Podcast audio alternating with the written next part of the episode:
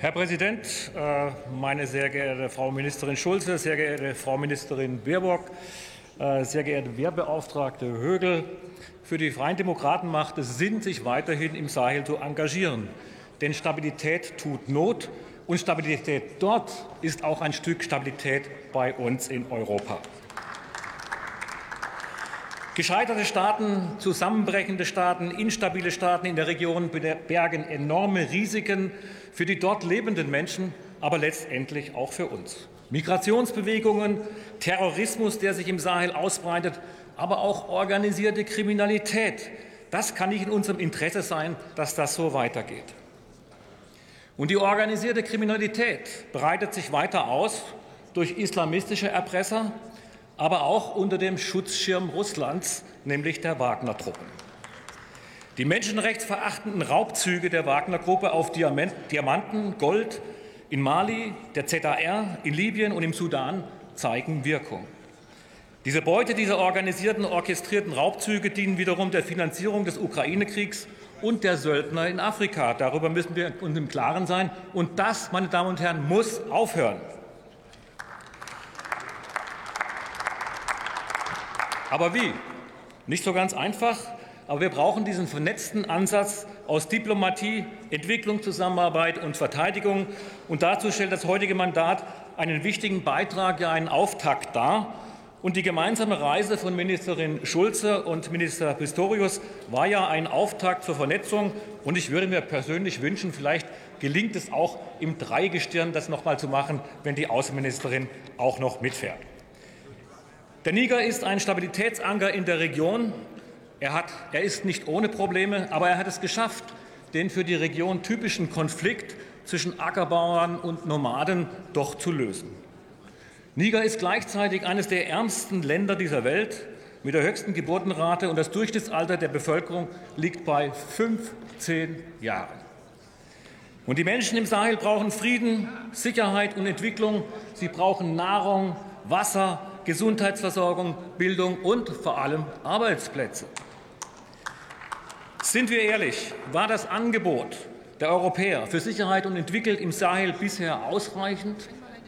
Nein, ich glaube, das war es offensichtlich nicht, denn einige westafrikanische Staaten haben das nicht so gesehen und haben sich anders orientiert, und das war nicht gut so.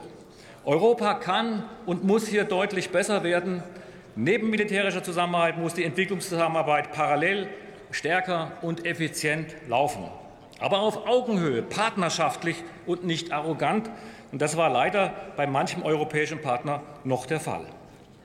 Wir müssen schneller und flexibler werden in unserer Entwicklungspolitik, in unserer Verteidigungspolitik, in unserer Außenpolitik. Und hier kann ein Schlüssel für eine insgesamt bessere Entwicklung liegen, und das sollten wir unterstützen.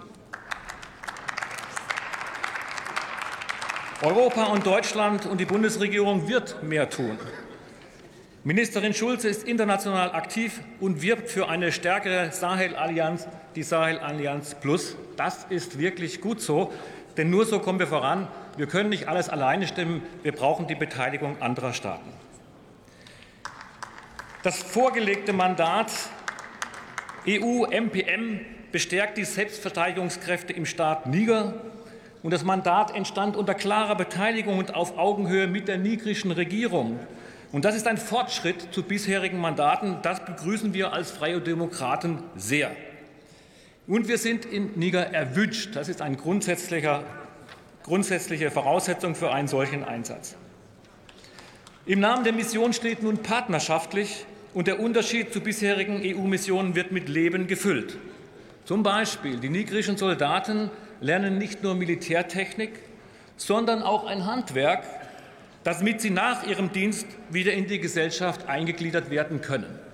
Und wir haben oft gesehen, dass Soldaten, die nichts anderes als Militärtechnik können, nach ihrer Zeit beim Militär auf andere Gedanken kommen, die vielleicht nicht so einträglich sind. Insofern ist es ein super positiver Ansatz, ein nachhaltiger Ansatz.